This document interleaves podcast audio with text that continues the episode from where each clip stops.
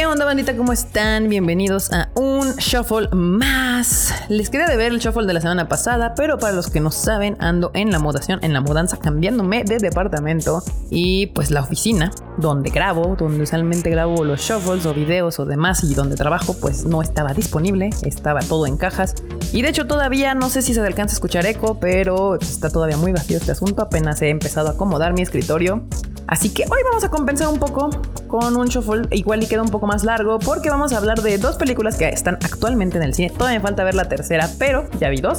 Una es Night House, La Casa Oscura, una película de mm, terror suspenso. Yo ya haría más suspenso que terror. Está bastante buena.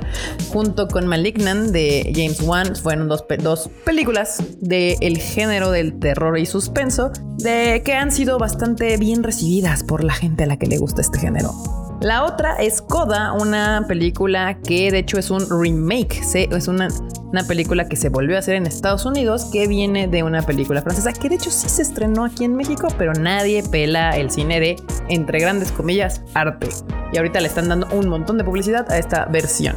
Pero, pero yo creo que lo importante de este shuffle van a ser estos dos temas. Squid Game, una serie coreana que está causando sensación en, el, en las redes sociales y de hecho hasta ayer que me metí estaba en el top 1 de lo más visto en México. Y Visions, este experimento que hizo Disney con estudios de animación japonés, donde nueve episodios, si no me equivoco, o siete episodios, no, nueve episodios, eh, pues eh, se hicieron por parte de estudios japoneses bastante famosos, populares y muy buenos estudios de Japón. Eh, con la franquicia de Star Wars. Así que vamos a empezar. Vamos a empezar con La Casa Oscura. Esta película de temática suspenso, horror, no sé cómo llamarlo. Depende con usted. A mí no se me hace horror, terror ni nada. Más bien es, es suspenso, es tensión. Te tiene toda la película intensamente ahí esperando a ver qué va a pasar, qué sucede. Si les gusta el género, les va a gustar. Es muy buena la película, sobre todo porque te tiene adivinando y brincando en qué es lo que sucede en esta casa. No sabemos si lo que está pasando es imaginación de la chica, si es un espíritu chocarrero, si es el espíritu del marido, si es el marido un asesino serial, si es, mm, eh, no sé, alguien que está invadiendo la casa. O de plano todo se lo está imaginando esta, nuestra querida protagonista. La película literalmente empieza cuando nuestra protagonista Rebecca Hall, que es la actriz esta Beth, regresa a su casa después del funeral de su marido. Y en cuanto ella regresa, empiezan a suceder cosas muy extrañas en su casa. Y mientras ella empieza a pues tratar de procesar pues este duelo de perder a su marido que claramente te dan a entender que era una persona que la quería mucho y que no entiende ella por qué hace lo que hace, eh, empieza a descubrir cosas que el marido estaba haciendo en secreto y nunca le contó a ella. Y de ahí empezamos un viaje donde empiezas a ir y venir entre esto es sobrenatural, esto está en su mente, esto sí está pasando. Eh, y el final creo que está libre de interpretación. Es una película que claramente habla sobre la depresión. Principalmente es el tema en el que se centra y gira alrededor.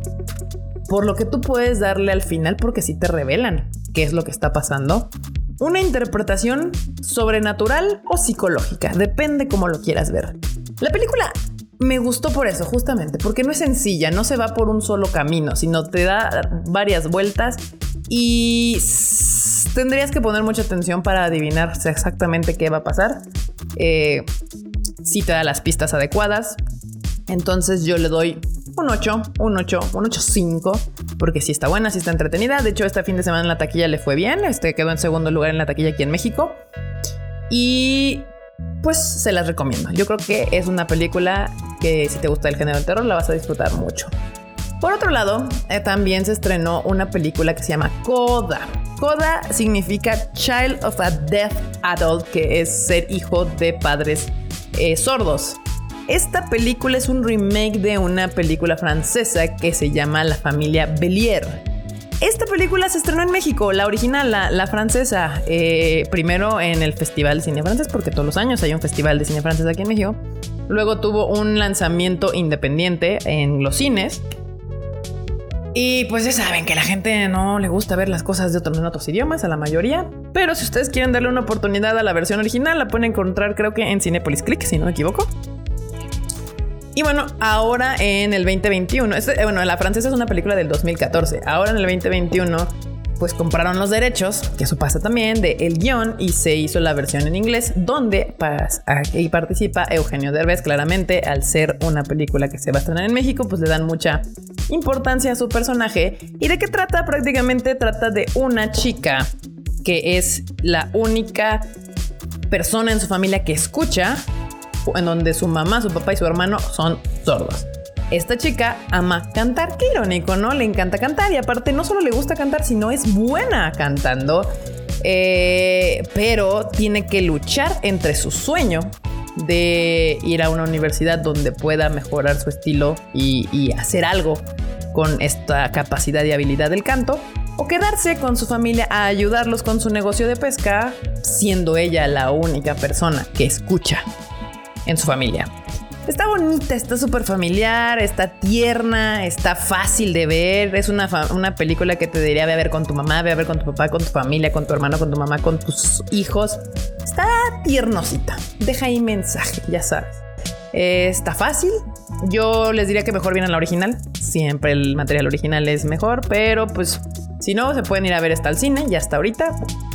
Y de hecho hay una tercera película que no he podido ir a ver por justamente por esto de la mudanza, no he tenido tanto tiempo de salir, que se llama Amenaza bajo el agua, que pues es estas películas domingueras de cocodrilos, asesinos y demás. Entonces, si te gusta el tipo de película que a mí me encantan, la verdad es que yo tengo muchos gustos a los que se les podría llamar culposos. Me encantan estas películas de animales asesinos.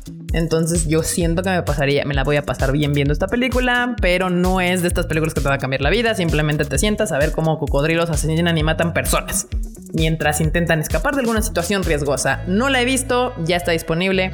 Amenaza bajo el agua. Y pues el próximo Shuffle ya vamos a hablar de la última película de James Bond sin tiempo para morir porque justo acabamos de recibir la invitación de Universal para ir a verla el día de mañana, entonces ya les voy a poder contar qué tal está la de James Bond.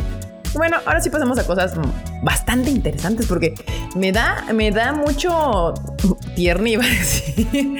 mucho tierni, mucha cosa aquí cute de que esta, esta serie, de hecho que ya les cuando vi que iba a salir ya hace como tres semanas, eh, la que se llama Squid Game o el juego del calamar que le pusieron en español, que es una traducción completamente literal. Eh, se ha vuelto una sensación en México, una sensación completa en nuestro país que llegó al top 1 de lo más visto en el país. Siempre me va a dar mucho gusto cuando algo que no es una serie toda culera mexicana eh, está en el top 1. Eh, me gusta cuando la gente se da chance de ver cosas distintas, cosas coreanas. Ojalá las vieran en coreano y no con el doblaje, pero ya estamos pidiendo un poco más. Eh, Hace tres semanas les tuiteé, si no me siguen en Twitter, síganme, KikaMX-bajo, que iba a venir Squid Game. Eh, a mí, justo, si han escuchado el Shuffle, me gusta mucho ver series que no son las clásicas americanas y demás.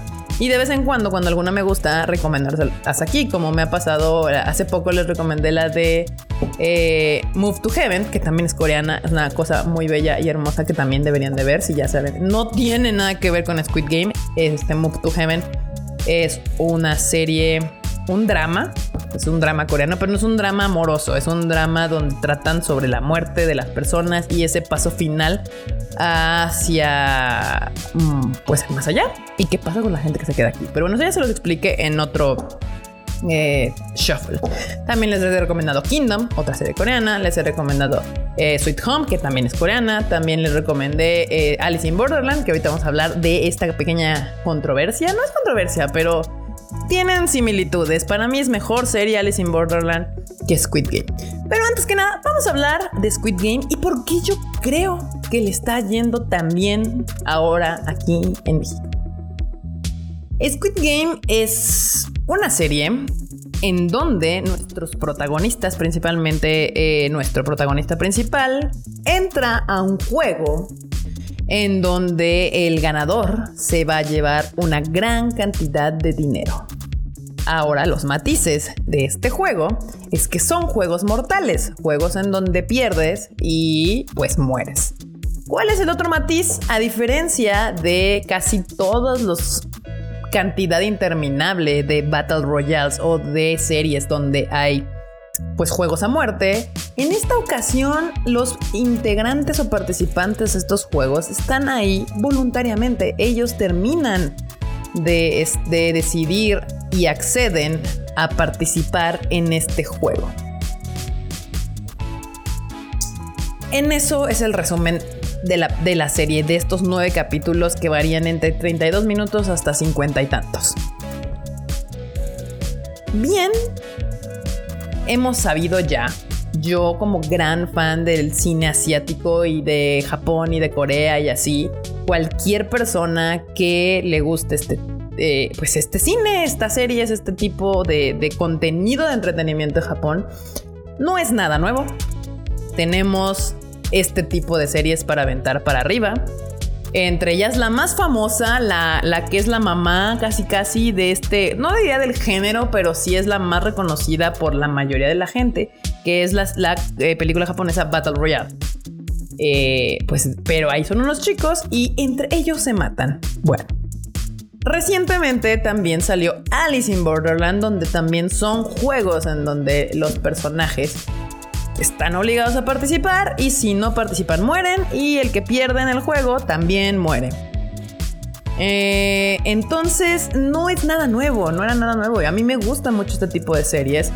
Eh, la mayoría tienen, o sea, es bien curioso porque la gente cree que, que este tipo de películas y series siempre nada más estás ahí para ver el pinche morbo y nada más. A mí me gusta mucho este tipo de películas y series porque la verdad son series que no son blanco y negro, que no son el clásico bueno y malo, que no son el clásico superhéroe contra ultravillano, que no es somos buenos porque así nos hizo Dios y todos somos perfectos y, el personaje principal es bueno porque eh, tiene que ser bueno y el personaje malo tiene que sino usualmente estas series que se permiten este grado de violencia en cámara, también se permiten personajes mucho más complejos, personajes grises como la vida, como, lo, como, como somos en la, en la realidad. Ninguno de nosotros se puede decir que es un santo ni un villano, todos somos grises, hemos cometido errores, tomamos decisiones con base en el mejor de los casos, con la mejor intención posible y no por eso siempre lo haces bien, ¿no?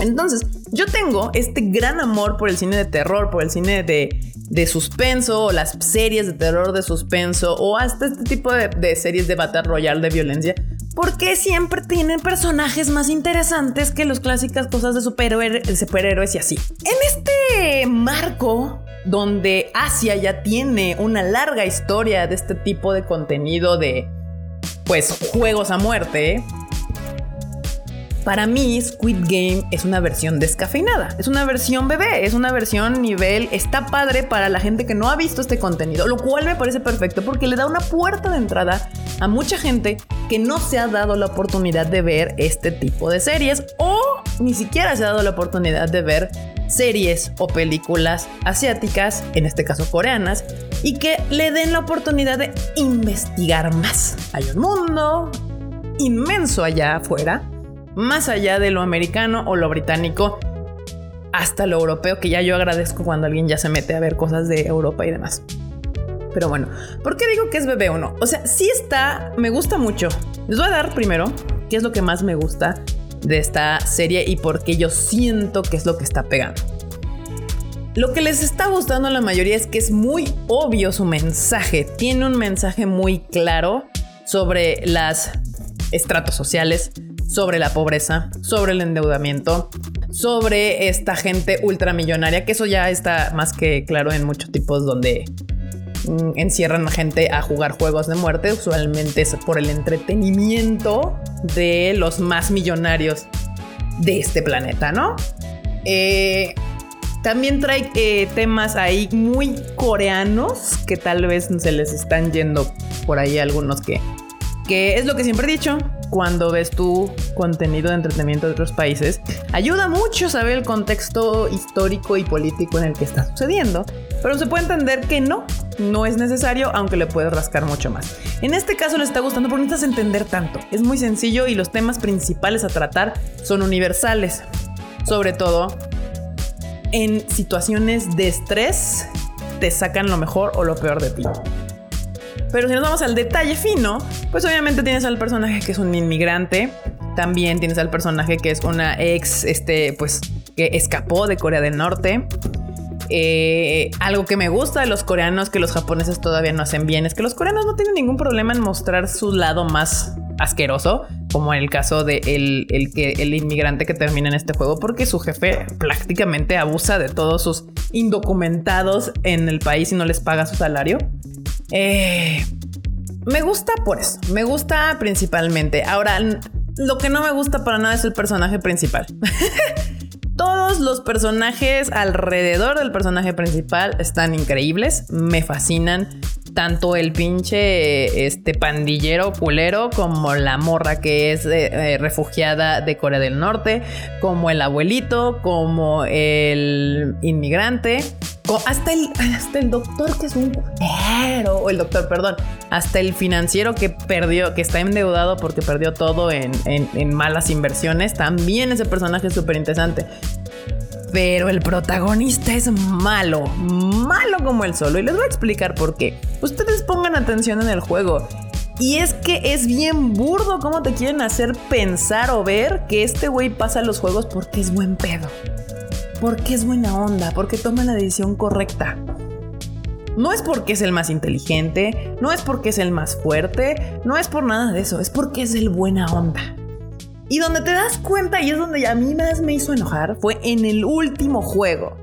Lo que sucede en el último juego para que este güey pase a la final no hubiera pasado en la vida real. No hubiera pasado en el contexto en el que me están contando esta historia y por eso me molesta. Porque si estamos contando una historia donde quieres hacer como algo realista, entre comillas, entre comillas, donde estás poniendo en juego verdaderas emociones de la gente, donde sabes que una, si te, si te, o sea, una, te puedes morir y dos, está en juego un chingo de dinero que te puede salvar la vida fuera de, ya que ganas de ahí.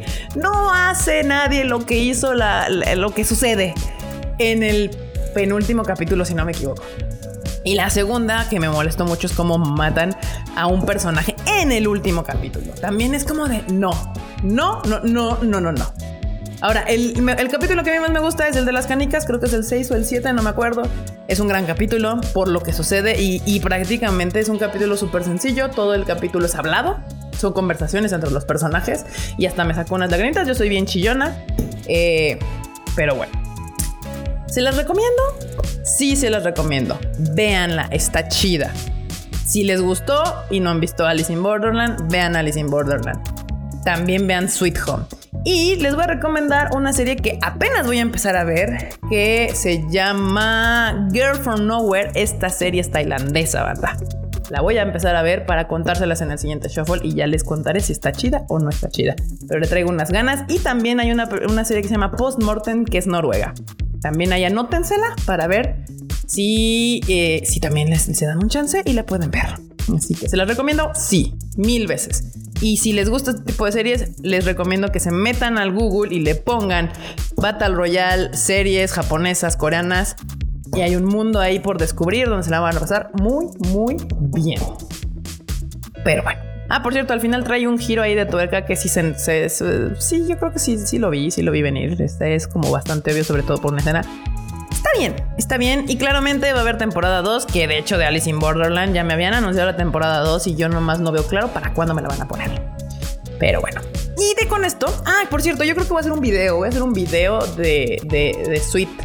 Sweet Home, no sé ya. ¿Es un video de Sweet Home? No me acuerdo si es un video de Sweet Home. Pero si no, voy a hacer un video de el juego del calamar para que lo esperen ahí en el canal de Tadaima. Y también pienso hacer un video especial de Visions. Esta serie, si es una serie, de nueve episodios que pues nos quiere juntar el universo de Star Wars con algunos de los mejores estudios de animación japoneses. Y la verdad es que se los recomiendo. Yo, yo a mí me gusta mucho Star Wars. Este me, me parece una serie muy, una serie, una película muy, sobre todo las primeras tres. O sea, son las que, las primeras tres, sí, las originales son las que más me gustan. Sobre todo es una cuestión sentimental. Mi papá me las enseñó y me gustan mucho. Y cuando me enteré que iba a haber esta fusión entre Star Wars y Japón, la verdad es que me emocioné. Esta serie cuenta con nueve capítulos. Nueve capítulos. El primero es una cosa. Es una cosa espectacular. El duelo a cargo de Kamikaze Douga. Véanlo. Véanlo. Pinches 14 minutos de una joya de la animación. Aparte de que tiene bastantes referencias al cine de. Iba a decir Hirokazu Koreda y ese es otro director. ¿Cómo no los.? yo acá confundiendo al legendario Akira Kurosawa, que pues ese es el director que casi todo el mundo conoce o al que referencian cuando hablan de cine japonés. Ya hace unas grandes referencias justo este, este capítulo a Los Siete Samuráis de Akira Kurosawa. Eh, Hirokazu Koreda es un director actual japonés, de los más conocidos y de los más populares y de los más festivaleros que hay. Pero sí, Akira Kurosawa es el legendario, legendario director japonés. Para los que no ubiquen a Kamikaze Douga, lo van a ubicar perfectamente con estas dos palabras Batman Ninja. Ellos fueron los encargados de hacer la animación de Batman Ninja. Entonces, la verdad es que tienen un estilo increíble. Les quedó poca madre este primer capítulo. Y ahorita les voy a decir los demás estudios porque son estudios representativos, representativos del Japón. Fuera de Kyoto Animation, que no hizo, no, no participó en esta fusión. Eh, otro de los estudios que también participa es Estudio Colorido, al que ustedes van a recordar bastante bien porque en Crunchyroll pueden ver Burn the Witch, que fue uno de los que ellos hicieron. También son los creadores de Amor de Gata, si le pusieron ese horrible nombre en español, la pueden ver en Netflix la película. Y también hicieron Penguin Highway y Hinata no Aoshigure. Pero lo más conocido que tienen justo es Amor de Gata, Penguin Highway y Burn the Witch. El otro estudio de animación que participó es el legendario y conocidísimo estudio Trigger. Ese es el que casi la mayoría de la banda reconoció inmediatamente en cuanto vieron la animación, porque tienen un estilo de animación inconfundible, inconfundible además de tener varias series muy populares de anime. Entre ellas es Kill la Kill, A Little Witch Academia, Darling the Franks. Más recientemente con Netflix trajeron Brand New Animal o VA. Y pues esto lo hace, yo siento que el estudio más popular que participó en, en esta pues colaboración con Disney. Otro de los estudios que también participa es Geno Studio. Este lo conocen la mayoría. y es que sí, es que lo conocen porque ya saben que nunca nos hacen caso. Son los encargados de animar Golden Kamuy, una gran serie que también pueden ver en Crunchyroll, pero que pues nadie nos hace caso y no la quieren ver. Otro de los estudios de animación participantes es Kinema Citrus, que ustedes pueden reconocer por ser los creadores de Made in Abyss y The Rising of the Shield Hero, dos series bastante populares, bastante diferentes, que tienen unas historias que no... De hecho, el estilo de animación entre Made in Abyss, sobre todo el diseño de personajes, no tiene nada que ver con el de The Rising of the Shield Hero, pero no queda en duda la capacidad que tienen para hacer su animación este bonito estudio. Y pues al final yo decía que Trigger era el más reconocido porque es, el que toda la bandita, toda la bandita que ve anime sabe perfectamente en tres segundos que lo animó Trigger. Pero también participó Science Saru, este estudio de animación que es fundado por Masaki Yuasa, uno de los grandes directores de animación japoneses de los últimos tiempos, y son los creadores de Devilman Crybaby, una serie que salió en Netflix en el 2018 gran serie si no la han visto vayan a ver. Y también Keep Your Hands Off Zouken el 2020, otra gran serie que se está en Crunchyroll. También son los creadores de grandes películas como la de esta Nighty Short Walk Girl. Deberían de ver esa película, una maldita joya de animación. O Ride Your Wave. Science Arrow, uno de los grandes estudios de animación que tiene Japón. Y por último también participa Production IG. Production IG, otro de los legendarios estudios de anime. Sobre todo porque también tienen fama de hacer mucho anime de Spokon, porque son los creadores de Haikyuu, bueno, no los creadores, los animadores de Haikyuu, de Kuroko no Basket, de Prince of Tennis, pero también son los que animan Ghost in the Shell, Shaman King, Blood Plus, Kimi ni Todoki y Mirai Nikki. Así que es de estos ah, estudios de animación también legendarios en Japón. Por eso me molestó bastante cuando se anunció Visions y Disney Plus puso así como de anime, estudios de animación japoneses y Disney y Star Wars. Y es de compa, compa, en buena onda dale su crédito. Sí, ya sé que salen ahorita, ya ves esto y empieza así primero con el estudio de animación. Pero te cuesta incluirlos en la promoción para que más gente conozca estos grandes estudios y su trabajo y qué hacen y les den ganas de ver más cosas japonesas. Por eso quise hacerles este pequeño resumen de quiénes son los estudios que participaron o, y se dieron el tiempo de hacer su pequeño corto, porque son cortos, son, duran entre 13, 14, 15, 20 minutos, creo que es el que más dura, para hacer eh, historias alternativas en el universo de Star Wars. No se meten con la historia principal, sino simplemente entran al universo de Star Wars y nos cuentan historias con Jedi, con Sith y con, en este vasto mundo que es Star Wars. Y bueno, banda, les dije que este shuffle iba a estar largo. Usualmente me tardo como 12 minutos, 13 minutos en contarles todo lo que le tengo que contar esta semana. Pero es que hubo hartas cosas, hartas cosas. Y ya les digo, la próxima semana se estrena eh, Jim la última película con Daniel Craig. Ahí les voy a contar qué tal está. Voy, les prometo que me voy a aventar a ver la de Girl from Nowhere, esta película, esta película es una serie tailandesa para contarles a ver si está chida. Y si ya acabaron de ver Squid Game y quieren ver más cosas coreanas chingonas, pues aviéntense Sweet Home o Kingdom. También ya hay una película. Que la película es una precuela. Es el origen de, que, la que claramente va a ser la villana de la tercera temporada. Gran película. También pueden ver este, The Call, una película coreana muy chida o la serie de Uncanny Counter o la serie de Move to Heaven. Aquí ya les dejé una buena lista de series coreanas y películas coreanas que pueden ver y se la van a pasar muy, muy bien. Muchísimas gracias, bandita, por acompañarme en este largo shuffle. Eh, ¿Valió la pena? ¿Les gustó? ¿Ya vieron Squid Game? ¿Les gustó? Ahí déjenme todos sus comentarios ya saben, en mis redes sociales, KikaMX-bajo en todos lados. Ahí me pueden decir si les gustan lo que les recomiendo o no les gusta. Y pues ya para ir viendo como, como qué más les puedo ir recomendando. ¿Qué más viene?